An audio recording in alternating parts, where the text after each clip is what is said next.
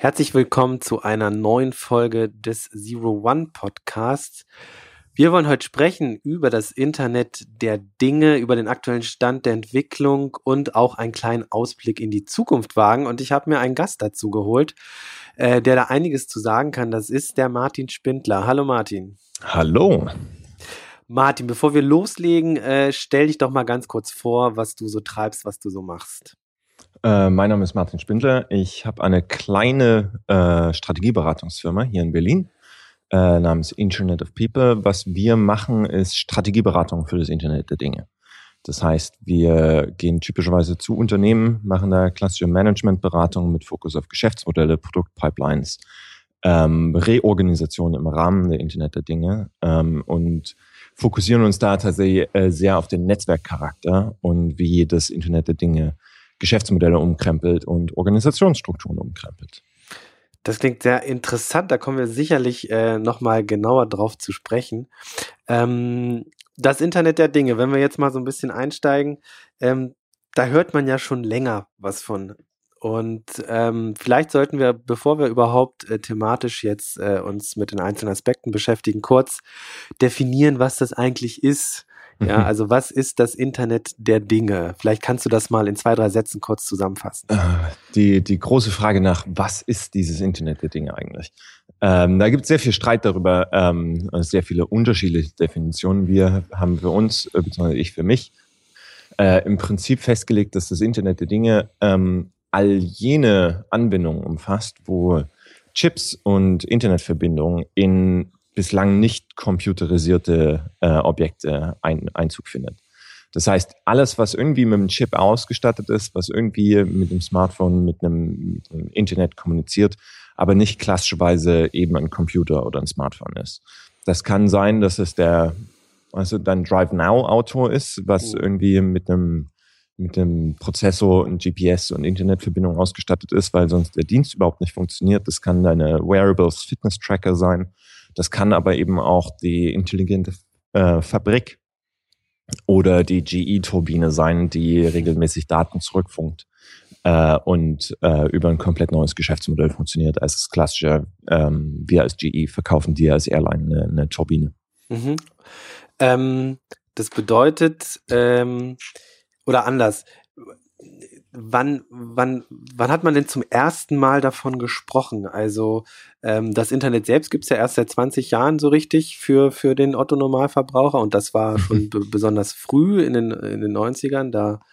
Ähm, und, und das Internet der Dinge wann hat man denn da äh, in diesem Zeitraum, wann, wann hat man da zum ersten Mal über, über wirklich über diesen Begriff äh, gesprochen? Also ich würde ja, würde ja da schon mal noch anfangen, dass das Internet natürlich schon deutlich älter ist als Anfang der 90er. Richtig, das war das World Wide Web, was dann irgendwie auf Endkundenebene genau. äh, tatsächlich ja. den Durchbruch äh, schaffte. Äh, genauso muss man Internet of Things, Internet der Dinge ein bisschen trennen. Äh, wann wurde der Name quasi gefunden. Ähm, das war 99 von einem Herrn namens Kevin Ashton, der damals in Auto ID Labs am MIT geforscht hat und zusammen, ähm, in, ich glaube, es war sogar eine Präsentation für Procter Gamble, da äh, im Kontext von RFID und der Logistik das erste Mal quasi gesagt hat, klassischerweise hat äh, Kommunikation auf äh, Circuit Switched ähm, funktioniert, also das klassische Telefonnetz. Mhm. Man, man schließt einen Kreis zum Empfänger, ähm, eine direkte Le äh, äh, Leitung. Ähm, so hat Logistik bis dahin funktioniert. Äh, dann kam das Internet, was auf Packet Switched äh, umgestellt hat. Das heißt, äh, eine Nachricht wurde in kleine Pakete zerteilt ähm, und die haben dann auf individuellen Wegen ihren Weg zum Empfänger gefunden. Und genauso würde es äh, mit dem Einzug von RFID in der Logistik stattfinden dass man eben nicht mehr eine komplette Logistikkette vom Sender zum Empfänger hat, sondern dass jedes einzelne Paket quasi an jeder Stelle irgendwie anders äh, geroutet werden könnte. Mhm. Äh, dieser Unterschied zwischen Packet Switching und Circuit Switching war das, was ihn dazu geführt hat, das als Internet der Dinge ähm, zu, zu, zu benennen. Mhm. Äh, und das war tatsächlich das erste Aufkommen dieses Begriffs. Muss man sich allerdings im Kopf behalten, das war wirklich nur auf die Logistik bezogen. Mhm. Äh, und dieser Begriff hat dann natürlich eine drastische Erweiterung gefunden, weil in dem Moment, wo Dinge wissen, wo sie sind und über ihren eigenen Zustand Bescheid wissen, kann man damit natürlich viel interessantere Dinge machen. Aber man kann sagen, dass, dass der Begriff sozusagen in der Logistik äh, erstmals auftauchte und auch sozusagen auch Anwendung fand. Ähm, das ja. Also der, der, der originäre Begriff Internet der Dinge mhm. kommt definitiv aus der Logistik, Supply Chain Management. Mhm. Und da sind wir ja auch jetzt schon eigentlich die, die, ähm, die, die größte Verbreitung. Genau. Ähm, also Was dann relativ schnell passiert ist, ist, dass allerdings so auf die Koryphäen der Computerwissenschaft zurückgegriffen wurde. Mhm. Äh, es gibt da, äh, ich glaube, von 92 ein, ein sehr bekanntes Paper von Mark Weiser, uh, The Coming Future of Calm Computing, mhm. äh, wo er im Prinzip schon eine Zukunft dargestellt hat, ähm, im Prinzip aus Moore's Law äh, fortgeschrieben hat, dass Chips immer günstiger, immer kleiner, immer energieeffizienter werden und damit komplett in den Hintergrund rücken. Mhm. Und das ist zum großen Teil das, was wir jetzt unter Internet der Dinge verstehen. Dass du irgendwo äh, Chips und Computer in Objekten hast, wo du vorher nie einen Computer vermutet hättest. Mhm. Äh, zum Beispiel in Autos oder in deiner Uhr oder, oder, oder. Ja. Das bedeutet, wenn wir heute in ein hochmodernes Logistikzentrum gehen, ähm, haben wir schon ein Internet der Dinge, ich nehme es mal in Anführungsstrichen, weil es so ein bisschen jetzt schwierig ist, den, den, den Gesamtbegriff so anzuwenden, aber ich würde es jetzt mal so benennen, ähm, voll, voll angewendet. Das bedeutet, ähm, wer in so einem riesigen Amazon-Logistikzentrum äh, arbeitet, hat da schon viel mit äh, solchen Abläufen zu tun, die man äh, vor, keine Ahnung, 10, 12 Jahren bereits beschrieben hat. Oder? Ja, ja, klar. Ich meine, äh, wenn man heute in ein Logistikzentrum reingeht, ähm, wird man keinen Sortierer mehr haben. Ja. Also das, was früher so der Standard war, Pakete müssen irgendwie zum nächsten Hub erstmal sortiert werden. Das läuft heute ja vollautomatisch. Also das ist im Großteil dann nicht über RFID, sondern einfach über die Barcode-Scanner gelöst. Ähm, Gerade wenn man dann allerdings größere Logistik anschaut, ähm, der Hafen in Hamburg zum Beispiel hat mit SAP relativ viel gemacht, um da die Effizienz zu steigern, mhm. ähm, Packmaße zu verringern, effizienter zu verpacken äh, und zu beladen. Mhm. Äh, und das läuft Großteil auch über RFID. Und wenn man jetzt ein bisschen weiter schaut ähm, und sich davon von dem Ursprung und und der, der den Ursprungsort so ein bisschen löst äh, und von von sogenannten Verticals spricht, also in welchen Bereichen das Internet der Dinge jetzt äh, Internet der Dinge Eingang findet, äh, dann gibt es sehr sehr viele äh, Bereiche, ähm, angefangen von Smart Home, äh, Smart City. Ich, ich, ich schmeiß einfach mal so ein, ein paar Begriffe in den Topf, Industrie 4.0 und so weiter und so fort. Vielleicht können wir uns da mal so ein bisschen nähern. Ähm, insbesondere der Begriff Industrie 4.0 wird häufig ähm, damit assoziiert. Kannst du da ein bisschen erläutern, wie weit, also wie kann man sich das vorstellen? Inwiefern ist das Internet der Dinge in der Industrie oder hat es schon Eingang gefunden? Puh, wo fangen wir an?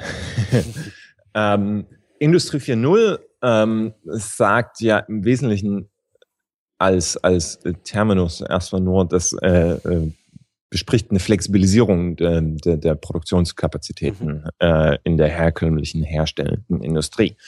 Äh, die sind bislang arg linear aufgestellt äh, mit, mit Chargenwechseln, Rüstzeiten, etc. pp, was alles sehr viel Zeit äh, braucht äh, und heißt da im Wesentlichen im ersten Schritt erstmal eine konsequente Weiterdenken, ein konsequentes Weiterdenken ähm, des, des Just-in-Time-Production-Mechanismus, dass also äh, Werkstücke selber wissen, wann sie weiter müssen, ähm, welche Komponenten sie brauchen, um weiter verarbeitet zu werden und dass diese dann angeliefert werden können. Mhm. Die große Idee dahinter ist im Prinzip auch in der, in einer, in größtenteils vollautomatisch laufenden Produktion äh, auf, auf Kleinststückmengen in Produktionszyklen runterzukommen, um eine größere Flexibilisierung im, Pro mhm. im Produktionsmechanismus hinzubekommen.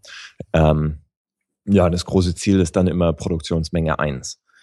Ähm, was meiner Meinung nach aber das viel Spannendere daran ist, dass äh, gerade im industriellen Bereich sich damit ähm, ganz neue Geschäftsmodelle auftun. Also ich habe GE schon kurz angemerkt, ähm, vielleicht nicht klassischerweise ein Vertreter des, des Industrie 4.0 im produzierenden Gewerbe, aber äh, sehr, sehr große Anbieter von allem Möglichen, von der Waschmaschine in den Staaten bis zur, wie gesagt, ähm, Turbine für Flugzeuge. Mhm.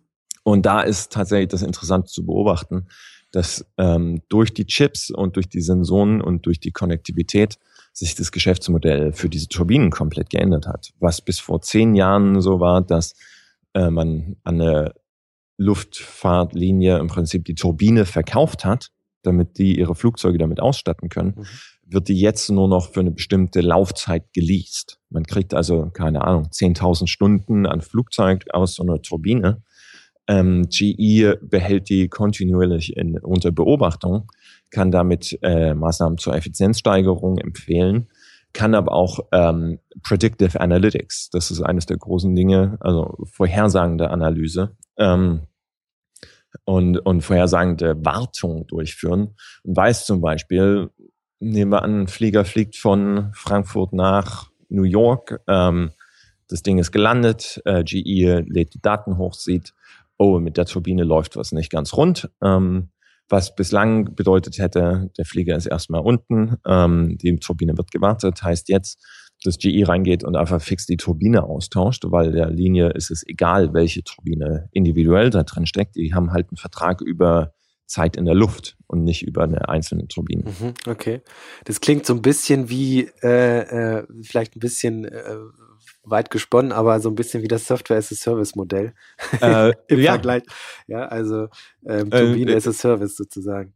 In der Tat. Ähm, genau darauf läuft es auch hinaus, dass es im Prinzip viel mehr auf eine Dienstleistung abgeht als ein tatsächliches Produkt. Und, und, und das heißt, äh, durch intelligente Chips, die da verbaut sind, kann der Dienstleister, in dem Fall GE, ähm, im, im Grunde genommen die gesamte Turbine analysieren ähm, und sogar vorhersehen, wann was äh, vielleicht nicht mehr so funktioniert, wie es sollte. Genau. Bis hin zum, zum, zur Überwachung während des Flugs, vermutlich. Ähm, das ist immer ein bisschen schwierig, weil da natürlich die Datenleitung ähm, nicht ganz so zuverlässig okay, ist. Okay, ja. Mhm. Ähm, die haben immer noch bestimmte Pings. Das hat man dann ähm, bei dem Absturz von einem Flieger aus Malaysia äh, mitbekommen, wo das letzte Signal tatsächlich ein Turbinenping war und nicht tatsächlich die Radarposition vom Flugzeug. Äh, das sind aber nur äh, Statusmitteilungen. Äh, der wirkliche Datendownload in entsprechender Bandbreite findet dann natürlich bei Landung statt.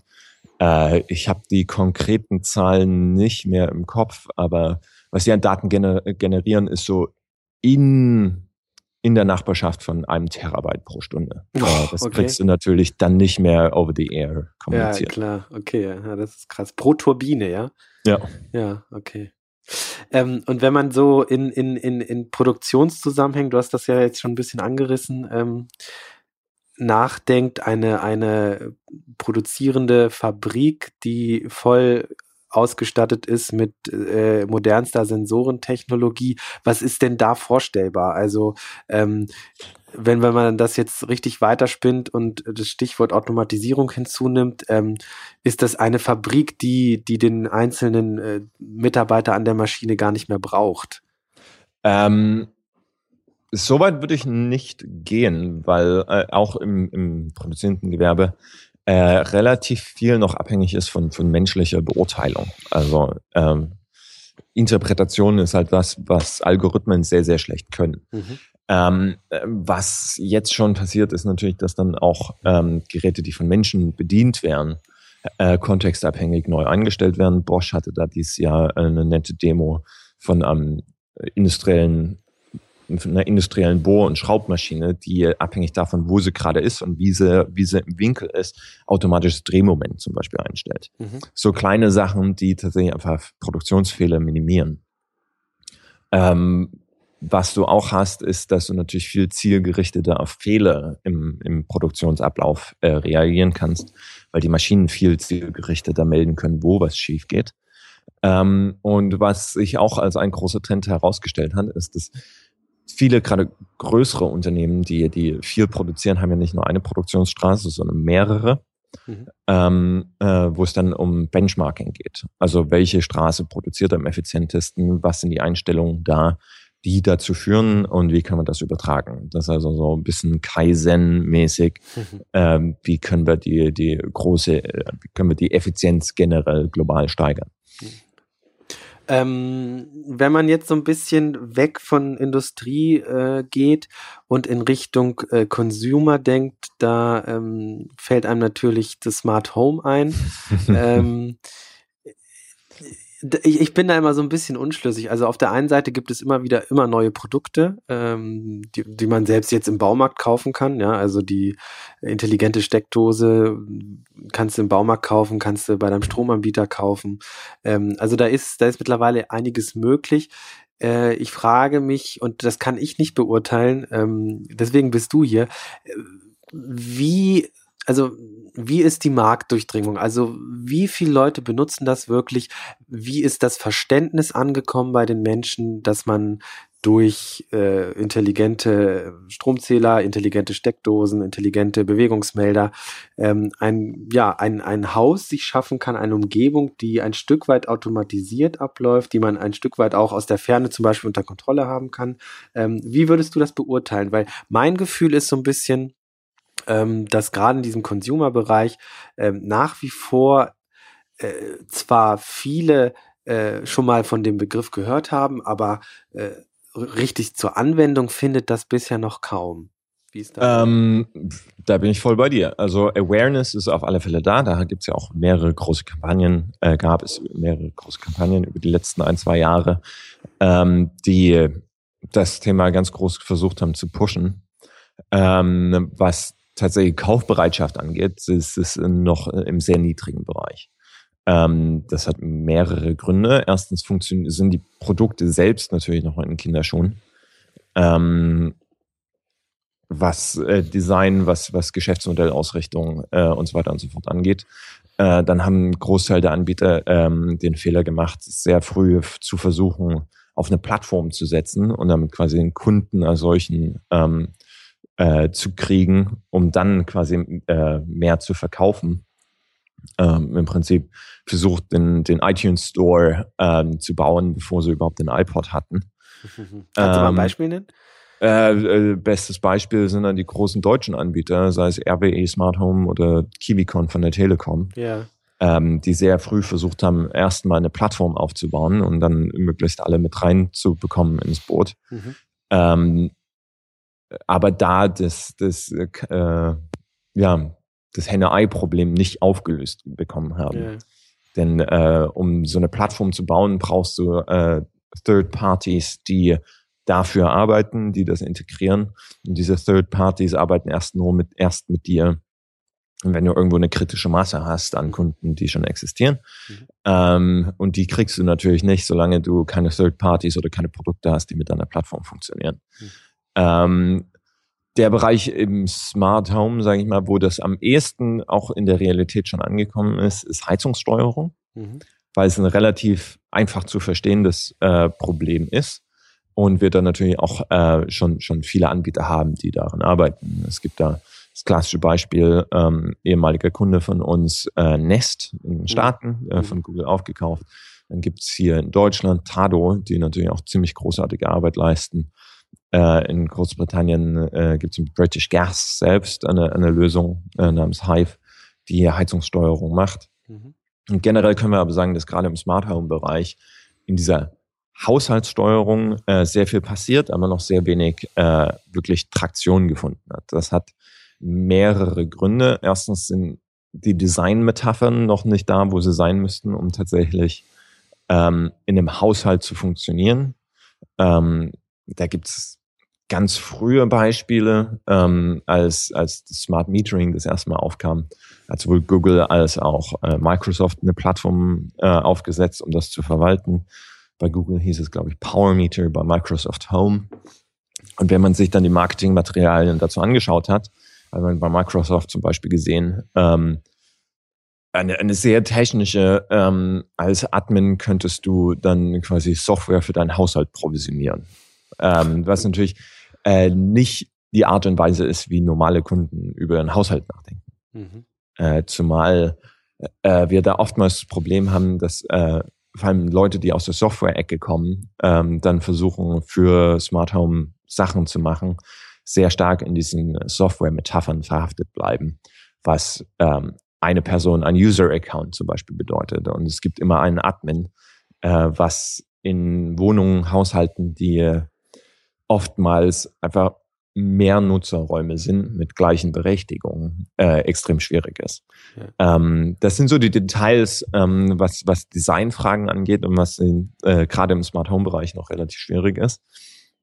Man kann da natürlich aber noch eine Abstraktionsstufe weiter hochgehen und sagen, äh, gerade in dieser Art von Consumer-Bereich ist die Technologie einfach noch nicht weit genug. Und dann kann man sich zum Beispiel die Historie ähm, des Internets oder des WWWs anschauen und stellt ganz klar fest, dass wir da im Prinzip, äh, wie heißt es immer so schön, History doesn't repeat itself, but it does rhyme, ähm, äh, Großteil gleichen äh, Mechanismen sehen.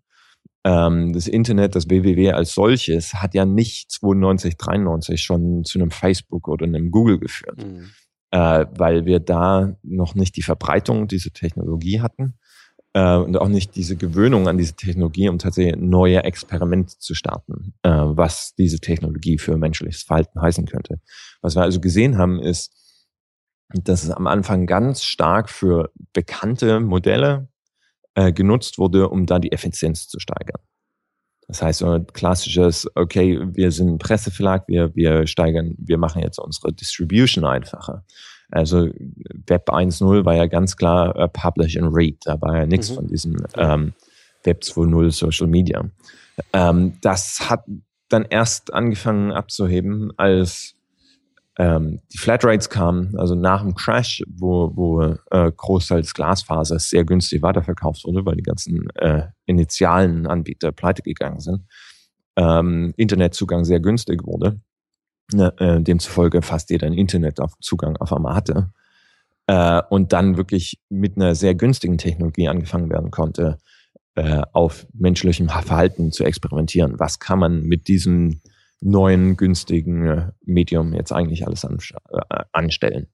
Ähm, und das Gleiche sehen wir gerade im Bereich Internet of Things, dass ähm, es zwar klar auch im Consumer-Bereich viele Experimente gibt, gerade was Wearables angeht, was Mobility angeht, ähm, Großteil dessen aber erstmal noch durch Effizienzgewinne ähm, motiviert ist. Deswegen ähm, intelligente Heizungssysteme, ähm, ganz klar auch durch Effizienzgewinne getrieben.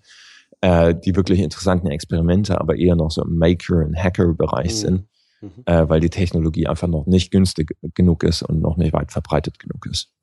Wobei die Technologie ja immer günstiger wird. Also das schon. Äh, äh, Im Vergleich ist es natürlich aber immer noch teuer. Ja. Und ähm, heißt es, das erwartest du, wenn man jetzt diese Parallele fortführt, dass wir im Internet der Dinge dann ähnliche äh, Plattformentwicklungen haben werden wie im WWW Anfang der 2000er? Mitte ähm, der 2000er, als dann Google schon groß war, Facebook äh, gegründet wurde und wir heute ja eine Welt haben im Web, die ja sehr monopolistisch und plattformgetrieben ähm, ist. Jein. ähm, da muss man sich dann immer wieder anschauen, äh, um welchen, um welches Marktsegment redet man eigentlich, mhm. also von welchem Marktsegment.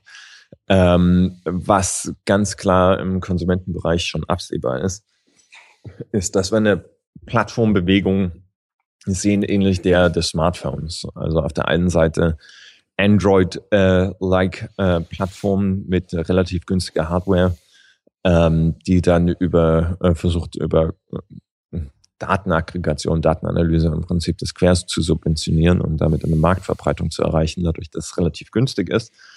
Ähm, und auf der anderen Seite relativ äh, teure äh, Geräte, äh, die eher so einem Apple-Modell äh, folgen mit möglichst viel Computation Data Analytics on the Edge dass also nicht relativ äh, wenig äh, zurück an die Cloud gefunkt wird ähm, und viel versucht lokal zu lösen. Mhm. Das ist allerdings jetzt in Kinderschuhen.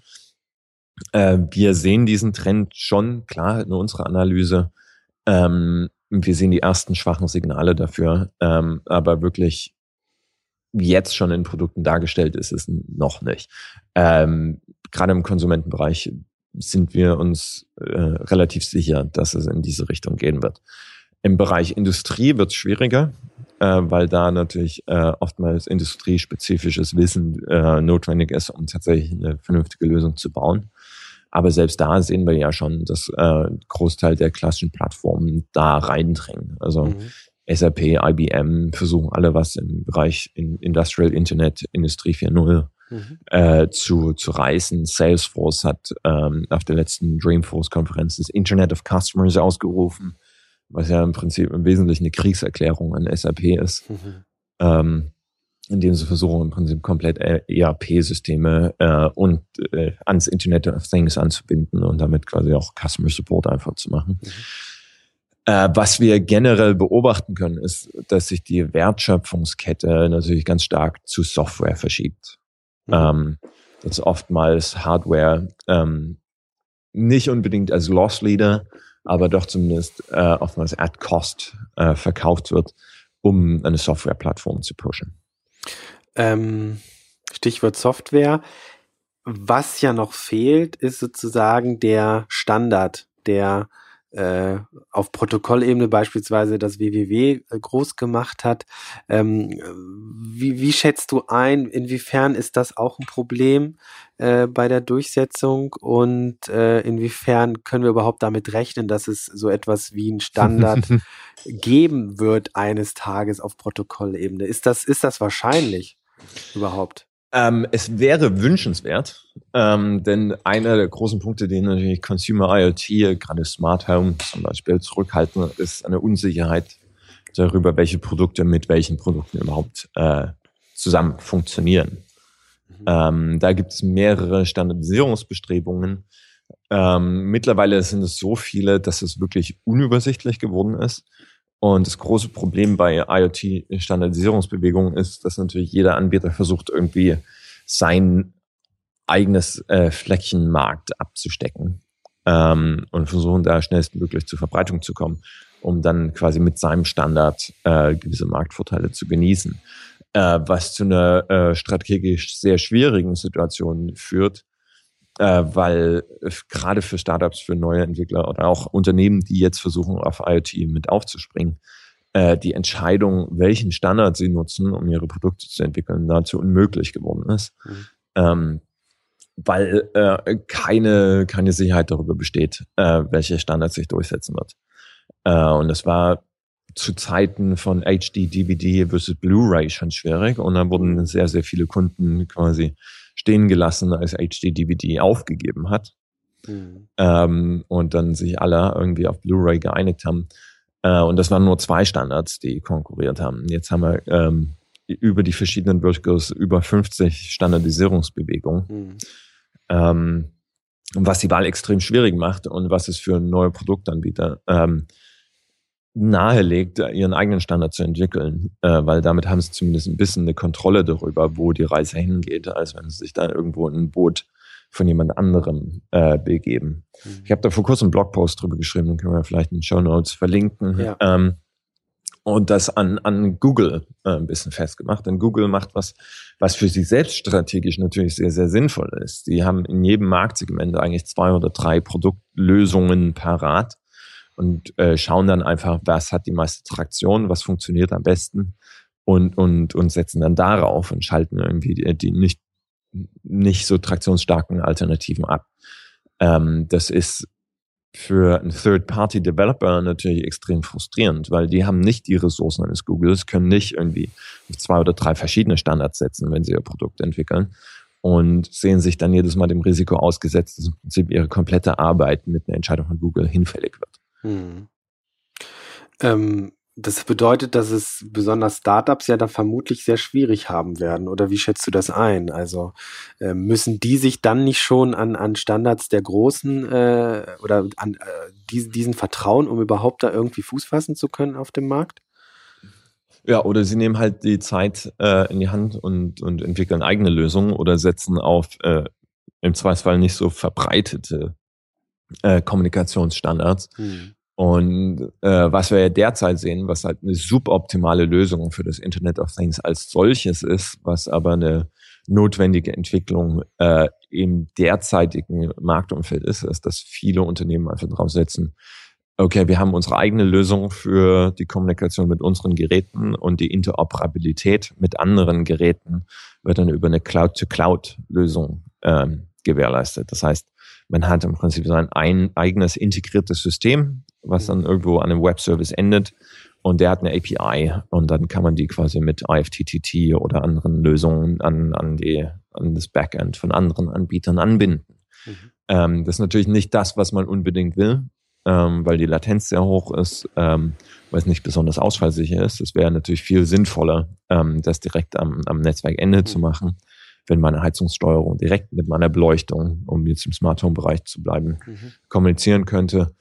Äh, es geht da langsam hin, ähm, aber derzeit sind wir äh, sehr, sehr viele Cloud-to-Cloud-Lösungen. Ähm, und wo die Reise im derzeitigen System hingeht, ist, dass wir im Prinzip eine, eine Smart Home Box haben werden. Ähm, da gibt's jetzt ja schon die Bestrebung der großen Player, da irgendwo Fuß zu fassen, sei es Apple TV, sei es der Google On Hub. Ähm, KiwiCon hat man ja schon erwähnt, hat das im Prinzip so versucht, ähm, ohne natürlich die, die Produkte zu haben, die, die das vorantreiben könnten. Und dort dann eine, ich nenne es immer die Druckertreiberlösung. Ähm, musst du im Prinzip, du hast ein neues Produkt und musst dann erstmal schauen, dass du, dass du die die Standardkomponenten äh, in, in deinen Router, in deinen Gateway integriert kriegst. Mhm. Ähm, wenn man jetzt noch ein Vertical hinzunimmt, da würde ich gerne mal ein bisschen selbst drüber mehr erfahren, nämlich Stichwort Smart City. Ähm, ähm, was kann man sich denn darunter vorstellen? Also die intelligente Stadt äh, ins Deutsche übersetzt klingt äh, na, sehr, sehr diffus. Äh, vielleicht kannst du das ein bisschen mit Leben füllen. Und wie weit ist da die Diskussion? Äh, genau. äh, Smart Cities ist, ist äh, sehr interessanter, aber auch sehr, sehr äh, kontroverser Begriff, äh, kontroverse Entwicklung.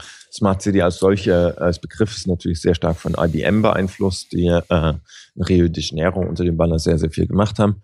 Ähm, in Rio de Janeiro haben sie so ein Smart City Control Center für die Stadt gebaut. Mhm äh, was quasi live verfolgen lässt, wo jedes einzelne Polizeiauto, jeder einzelne Rettungswagen, äh, Müllabfuhr, etc. sich befinden und damit äh, eine viel bessere äh, Koordination auf Administrationsebene zulassen. Äh, das beste Beispiel für eine Smart City als solche ist wahrscheinlich New Songdo City in Südkorea.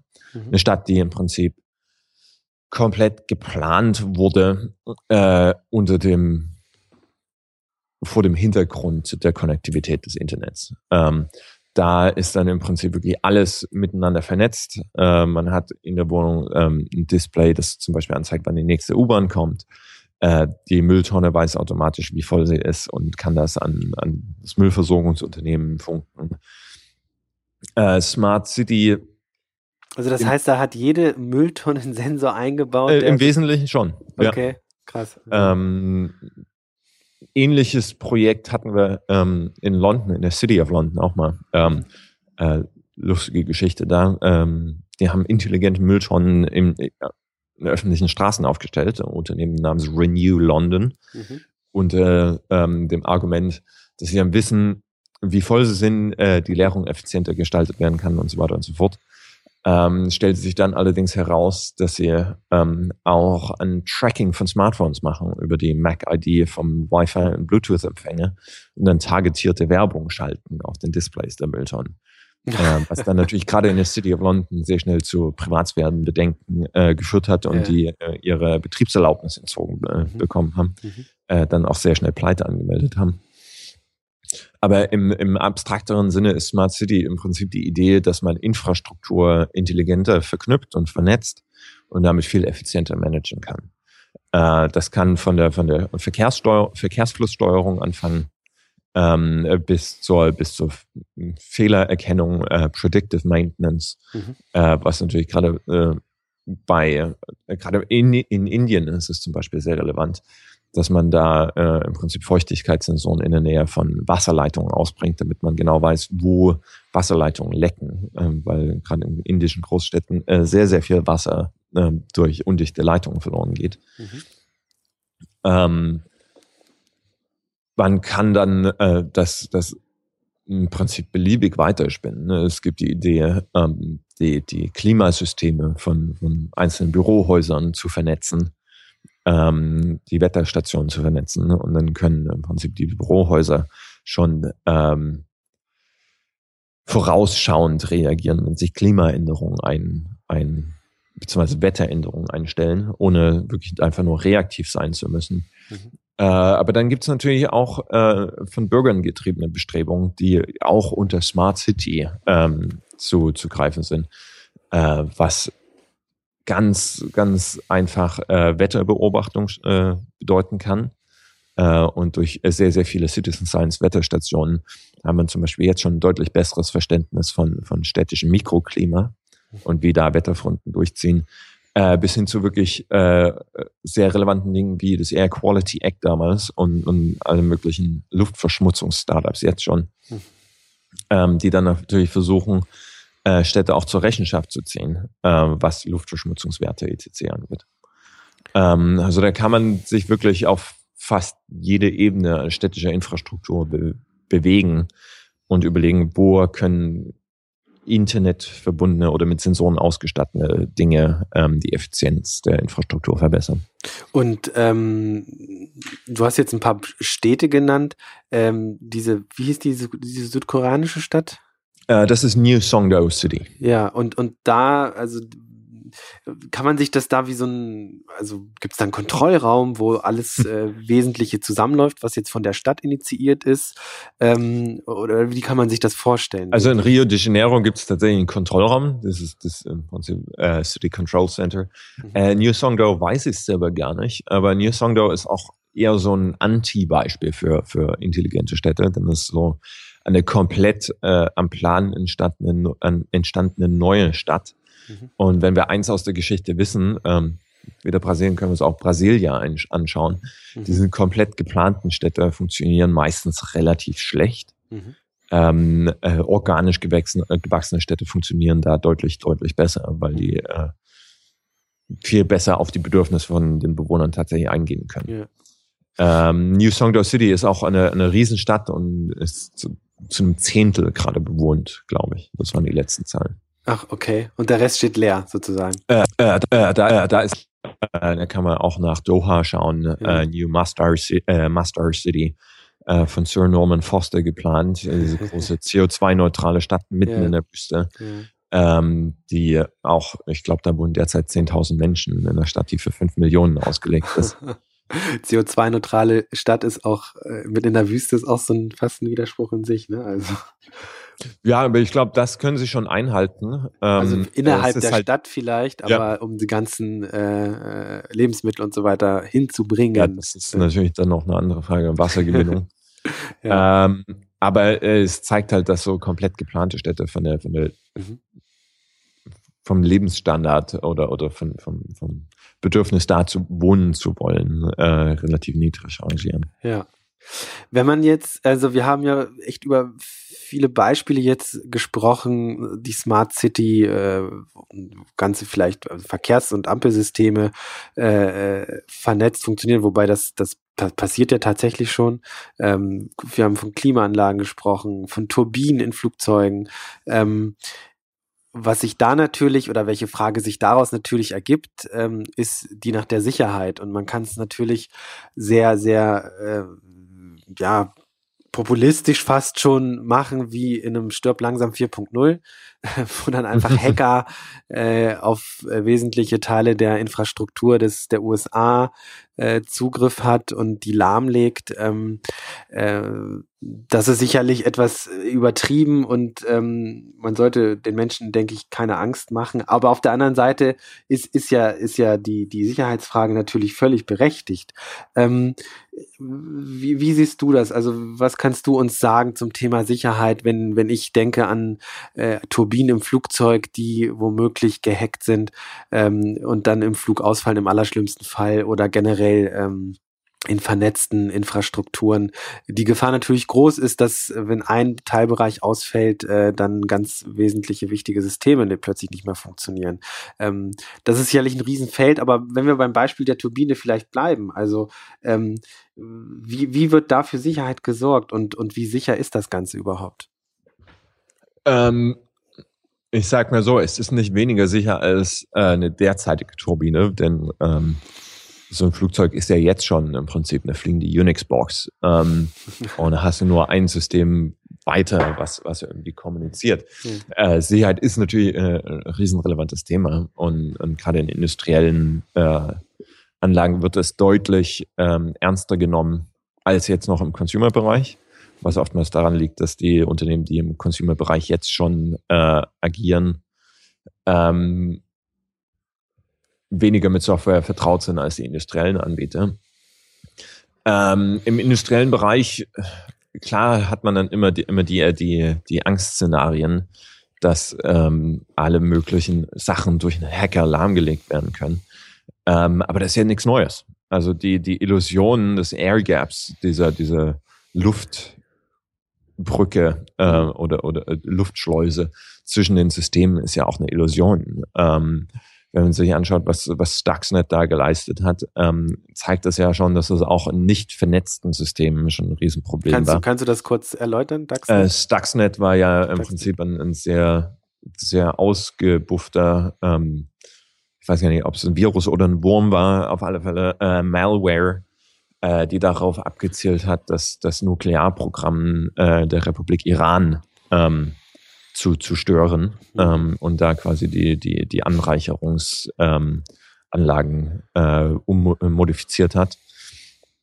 Äh, was dann auch über, über sehr merkwürdige Wege in die Atomanlage überhaupt reingekommen ist. Äh, eines der Grundsysteme, was sich Stuxnet aber zum Beispiel zunutze gemacht hat, ist, dass die ganzen äh, Programmable, Programmable Logic Controllers, also Chips, die eh schon in, in, in, in Herstellungsstraßen im produzierenden Gewerbe verwendet werden, oftmals in einer, in einer vor Internet of Things, vor Industrie 4.0 Zeit einfach mit äh, hart kodierten Passwörtern versehen waren. Ähm, weil ja die Annahme war, da ist, äh, da ist äh, keine Internetanbindung vorhanden. Mhm. Äh, das heißt, da muss man äh, Sicherheit nicht so ernst nehmen. Yeah. Ähm, das heißt, klar kann man das Krisenszenario, das Horrorszenario aufzeichnen, dass die Hacker äh, auf einmal über eine Internetverbindung Kontrolle über das Stromnetz äh, äh, erlangen. Andererseits muss man natürlich auch ganz klar sagen, dass dadurch eigentlich erstmal ein viel höheres Risikobewusstsein auf, auf Seiten der Hersteller äh, einhergeht mhm. und damit Sicherheit äh, gerade im industriellen Bereich auch in die individuellen Komponenten äh, eingebaut wird, anstatt irgendwo auf einen großen isolierenden äh, Faktor zu setzen und den Rest ungeschützt zu lassen. Mhm. Was äh, in der Konsequenz ein viel größeres Sicherheitsproblem ist, weil wenn du das einmal überwunden hast, dann bist du drin. Mhm. Äh, Im Konsumentenbereich muss man dann immer ein bisschen schauen, ähm, wie digital Hersteller tatsächlich schon denken. Also wir haben zum Beispiel das Problem des Toyota, äh, was jetzt im großen Prozess äh, um diese, ich glaube, es hieß ungewollte Beschleunigung äh, in den Staaten von einigen ihrer äh, Fahrzeuge. Äh, was dabei rauskam, ist, dass sie im Prinzip total antiquierte Entwicklungsmethoden verwenden. Wir haben äh, 10.000 globale Variablen in der Software, die dieses Auto steuert, äh, wo jeder Programmierer die, die Hände über dem Kopf zusammenschlägt und, und sich wundert, wie könnt ihr nur? Mhm. Ähm, das bedeutet einfach, also es verlangt einfach ein Umdenken auf Seiten der Hersteller äh, und komplett anderes äh, Umgehen mit Sicherheitsbedenken. Äh, eines der besten Beispiele, die wir da haben, ist zum Beispiel Tesla. Mhm. Ähm, die Klar kann man das kritisch finden, dass es verpflichtende Over-the-Air-Software-Updates für ihre Autos gibt. Aber was sie zum Beispiel damit erreichen, ist, dass sie eine bestimmte Update-Frequenz für die Software ihrer Autos haben und damit im Prinzip wie Microsoft auf dem Patch Tuesday sehr schnell auf Sicherheitsprobleme reagieren können. Äh, und das wird äh, im Wesentlichen ähm, in allen Bereichen, wo tatsächlich Chips äh, in sicherheitsrelevanten Funktionen verbaut sind, äh, stattfinden. Mhm. Äh, was dann natürlich wieder eine Frage des Geschäftsmodells aufwirft, wie kann ein Unternehmen das gewährleisten? Ähm, äh, und ein, ein, ein riesen Awareness-Problem. Also ich denke zum Beispiel, dass äh, Hersteller von Android-Smartphones, die es jetzt schon nicht schaffen, irgendwie Software-Updates, auch kritische Software-Updates mhm. für Geräte bereitzustellen, die vor nicht mal einem Jahr verkauft wurden, mhm. äh, enorme Probleme damit haben werden, ihre ähm, im Internet verbundenen Waschmaschinen abzu äh, abzuverkaufen. Ja. Ähm, das, sieht man ja zum Teil schon äh, irgendwelchen Uralt-Routern, die Menschen noch äh, bei sich stehen haben, die, die sie nie geupdatet haben und die einfach dermaßen große Sicherheitslöcher haben, dass sie da selbst fast durchgehen können. Also ähm, ja klar. Und ja, dann hast du oftmals die Faulheit der Entwickler auch. Ich weiß nicht, vor vier Wochen war es, glaube ich, äh, dass ein bestimmter SSH-Key äh, in, in fast 20 Prozent der globalen Router verwendet wird, mhm. äh, weil einfach der Code eins zu eins kopiert wurde. Mhm. Ähm, es gab mal vom Spiegel Online, hat kürzlich äh, einen Artikel gebracht über einen äh, Smart Home Bereich, voll vernetztes Haus und ähm, das war ganz interessant. Also ich werde das in den Shownotes auch mal verlinken. Ähm, ein Hacker hat sich das äh, Ganze dann auch nochmal angeguckt. Was heißt ein Hacker? Ein IT-Fachmann äh, sozusagen, jetzt kein, kein Hacker in dem Sinne, dass der da irgendwas anstellen wollte. Ähm, aber der hat halt gesagt, äh, dass in äh, dass gerade in diesem Smart Home Bereich, in diesem, ich nenne es mal Low-Level Bereich für also so, so Geräte, die, die man günstig kaufen kann, ähm, dass man da sieht, dass da sowohl Hardware als auch Softwareseitig wirklich eher gespart wird und dass da entsprechend äh, die Einfallstore natürlich äh, extrem äh, oder es vielfältig sind, ja. Also ähm, das muss man sich an der Stelle dann vielleicht auch mal bewusst machen ähm, da, dass da so ein bisschen äh, die Awareness, ja, was heißt ein bisschen, also gar nicht vorhanden ist. Also dass, dass, dass da eventuelle Unsicherheiten natürlich man sich dann auch ins Haus holt, ne? Ja klar, aber das ist halt, also das ist ja ein Problem, was nicht originär nur IT-Systeme angeht, sondern äh, ja generell äh, wer kauft mit der Maßgabe, billig ist das Wichtigste. Ähm, der hat halt oftmals Probleme mit den Produkten, die er kauft, sei es mhm. auf Qualitätsebene. Und das ist ja die Hardware selber äh, schon, dass oftmals da minderwertige Komponenten verbaut werden. Oder halt auf der Software-Seite. Mhm. Wenn man so Sachen wirklich für, für, für Discount anbietet, dann hat man nicht das Geld und die Zeit, da vernünftiges Security Engineering noch mit reinzustecken. Ja, aber ich meine, also selbst so Gerätschaften, ich glaube, in dem Fall war es wirklich äh, irgendwas von Philips. Ähm, ja, und dann hat war da halt wirklich eine, eine billigste Platine verbaut. Ich stecke da jetzt technisch nicht drin, ja, inwie, inwiefern das jetzt bestimmte äh, Sicherheitsprobleme mit sich bringt. Aber ich frage mich da, ich glaube, der Kunde kann heute noch gar nicht äh, er ist gar nicht in der Lage, das, das zu beurteilen, was, was da eigentlich äh, an Problematiken so, so mitschwingen, wenn man sich sozusagen ja, sendet. Ne?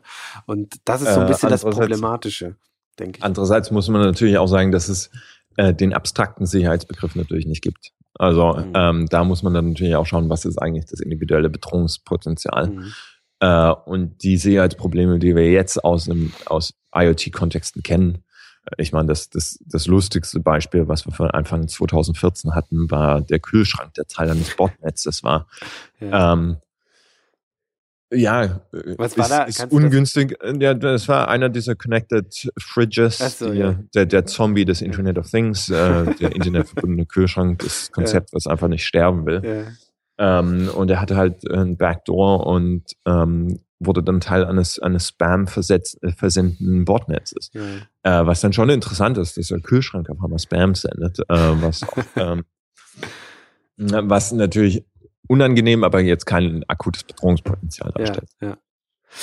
Klar, die, also dieser Fall bei Spiegel Online ist natürlich auch hoch konstruiert, ne, muss man ganz klar sagen. Also ähm, diese voll vernetzte Wohnung ähm, und dann dieser sozusagen nicht Vollzugriff, aber all die Möglichkeiten, würde es all die Möglichkeiten des Einfalls würde es so in, in, in der Realität ähm, nicht, nicht geben oder wären sehr, sehr, sehr unwahrscheinlich. Ne?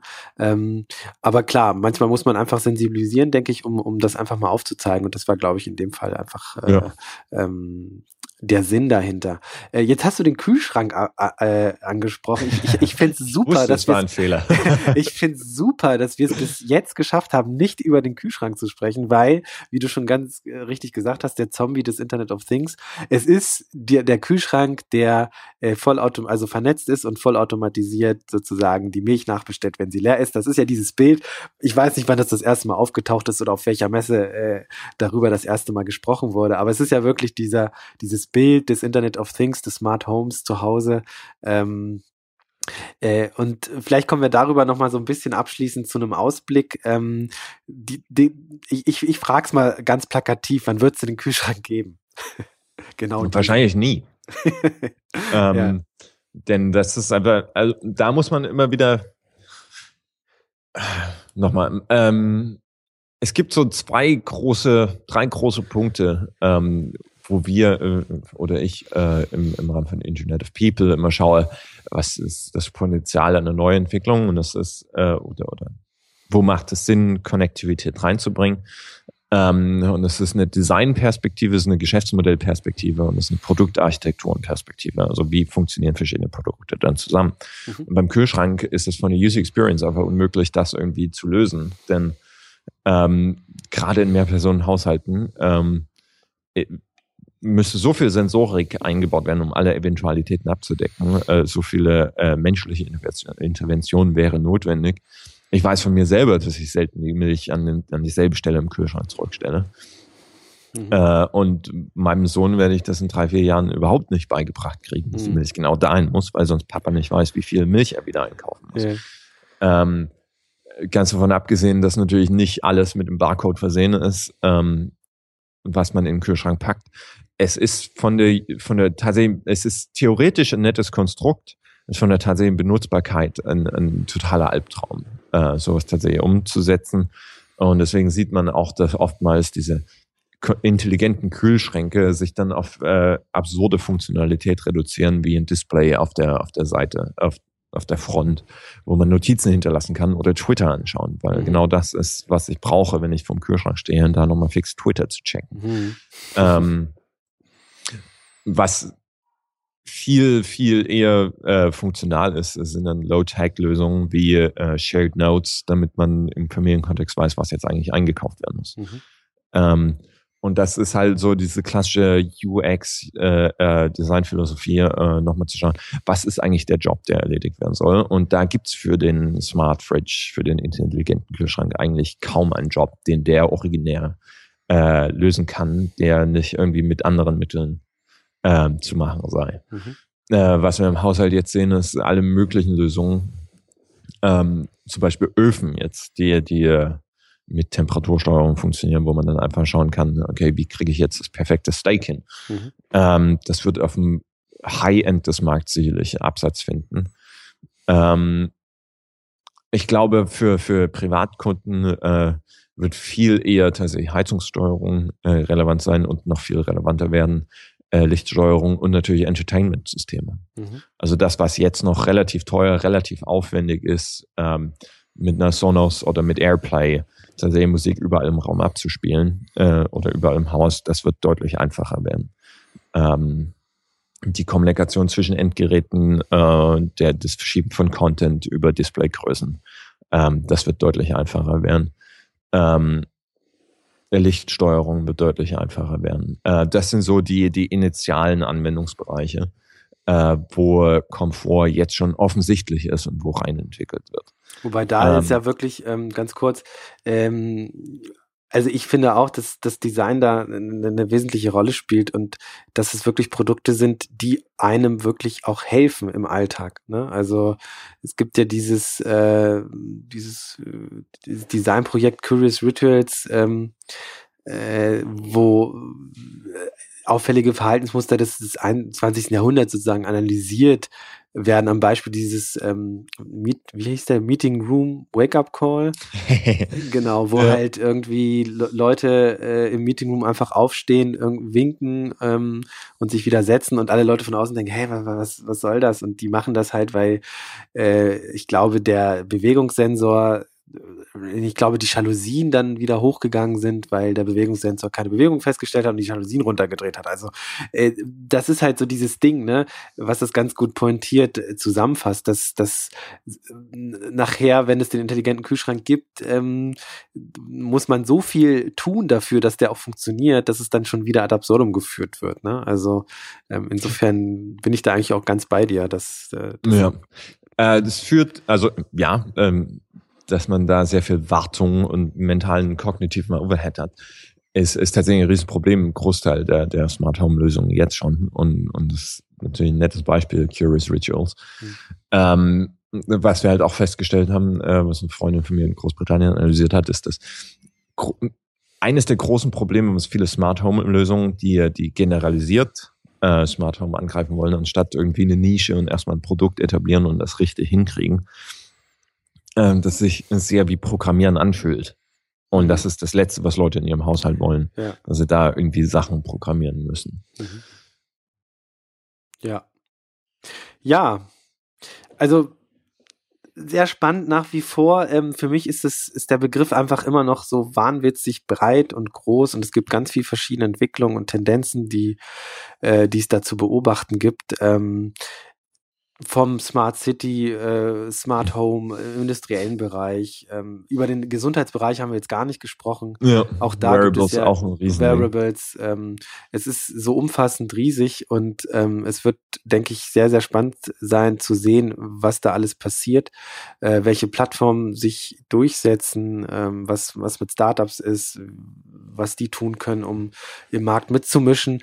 Ähm, vielleicht abschließend einfach nochmal die Frage äh, äh, mal so ein bisschen aus dem Fenster gelehnt, wo, wo siehst du uns denn in, in zehn Jahren? Also wenn wir jetzt nach Hause kommen und ein Smart Home haben, äh, das tatsächlich funktioniert. Du hast so ein paar Sachen angesprochen, intelligente, äh, intelligente Heizung, ähm, ähm, aber auch äh, Geräte, äh, also im Sinne von Entertainment. Ähm, wird das alles übers Smartphone bedienbar sein oder gibt es da noch, noch andere Elemente, Bereiche, die, die beispielsweise, also die zur Steuerung herhalten könnten? Also ich denke, Sprachsteuerung wird äh, eine große Rolle spielen. Das wird deutlich besser. Und ich bin kein großer Freund von Sprachsteuerung und selbst ich merke, dass die Systeme immer besser werden. Ja. Äh, das große Problem da ist halt immer diese dieses Uncanny Valley, äh, in dem Moment, wo ich, wo ich äh, Siri oder Alexa oder wie sie alle heißen, irgendwas zweimal sagen muss, komme ich mir total bescheuert vor, ja, ja. Ähm, wenn sie es nicht verstehen. Ja. Ähm, aber es funktioniert ja schon immer besser und wenn man einmal den Syntax irgendwie erfasst hat äh, durch Experimentieren, äh, funktioniert es relativ gut. Mhm. Ähm, das heißt, das wird definitiv eine Rolle spielen. Ähm, aber Großteil wird sich hoffentlich im, im tatsächlichen Benutzen gar nicht so viel ändern. Es wird einfach viel mehr miteinander funktionieren. Ähm, es gibt zum Beispiel ein ähm, Startup hier in Berlin, die ich großartig finde, nennt sich Kiwi, ähm, die im Prinzip für Mehrfamilienhäuser ähm, die Wohnungstüren mit so einem kleinen Chip und Motor versehen. Das heißt, wenn man, äh, ich glaube, zwei Meter ist der Radius da rankommt, buzzert die Tür automatisch auf. Mhm. Also man muss dann mit den Einkäufen oder jetzt im Kinderwagen nicht noch großen Schlüssel suchen, wie kriege ich jetzt die Wohnungstür auf, die ist einfach schon offen. Mhm. Die Haustür, nicht die ja. Wohnungstür. Ja. Ähm, was dann natürlich dazu führt, dass man mit den ganzen Schlüsseltresoren aufhören kann, weil dann natürlich auch die Müllabfuhr, die Feuerwehr und so weiter und so fort einen Schlüssel dafür hat und reinkommen kann und dieses Riesensicherheitsrisiko dieser Schlüsseltresore äh, irgendwie aufgelöst ist. Mhm. Ähm, was äh, eine Riesenveränderung bringen wird, ist, ist Mobilität. Da sind wir ja jetzt schon, ähm, das über diese Carsharing-Systeme. Und die haben sie in den letzten drei Jahren ja massiv verbreitet. Äh, das ging ja viel schneller, als jeder erwartet hat. Ähm, Gerade in Städten die Erfahrung von Mobilität sich komplett ändert. Mhm. Ähm, das Auto wird auch immer mehr zur Softwareplattform. Ähm, ich glaube, Andreessen Horowitz waren es, die, die, die einfach gesagt haben, Software is eating the world. Yeah. Ich glaube, das ist tatsächlich die Tagline, die man äh, an IoT äh, drunter schreiben kann, mhm. ist, dass viel mehr äh, durch Software beeinflusst und gesteuert wird. Sei es Mobilität, sei es das Zuhause, sei es der Arbeitsplatz. Ähm, was natürlich äh, entsprechende Vorteile und Nachteile mit sich bringt. Man muss mhm. viel mehr mentale Modelle entwickeln, wie Software funktioniert, um die Systeme für ein selbst einigermaßen vorhersehbar ähm, zu haben. Ähm, die Systeme sind dann allerdings auch selbstlernend und, und können Sachen viel effizienter gestalten. Mhm. Das heißt, oftmals ist die Route, die ich nach Hause nehme, äh, nicht die sinnvollste, ähm, wenn, ich, wenn ich mich bewege. Ähm, und das kann von Tag zu Tag anders sein. Und wenn ich einen Softwareagenten habe, der das für mich äh, mitbekommt, ist natürlich super. Ja, perfekt. Ähm, das ist auch ein gutes Schlusswort. Software is eating the world. Ähm, ganz interessant, weil man beim Internet der Dinge ja zumindest oberflächlich erstmal an Hardware denkt, ähm, aber dass das Software im Grunde das Entscheidende ist, ähm, es liegt so gar nicht auf der Hand. Martin, ich danke dir recht herzlich für das Gespräch. Vielen Dank für die Einladung. Gerne, gerne. Wo kann man dich am besten verfolgen? Twitter wahrscheinlich? Ähm, Twitter at amjais und unsere Website natürlich internetofpeople.eu.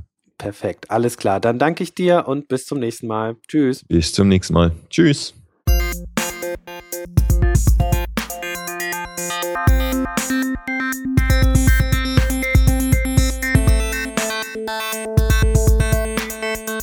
Thank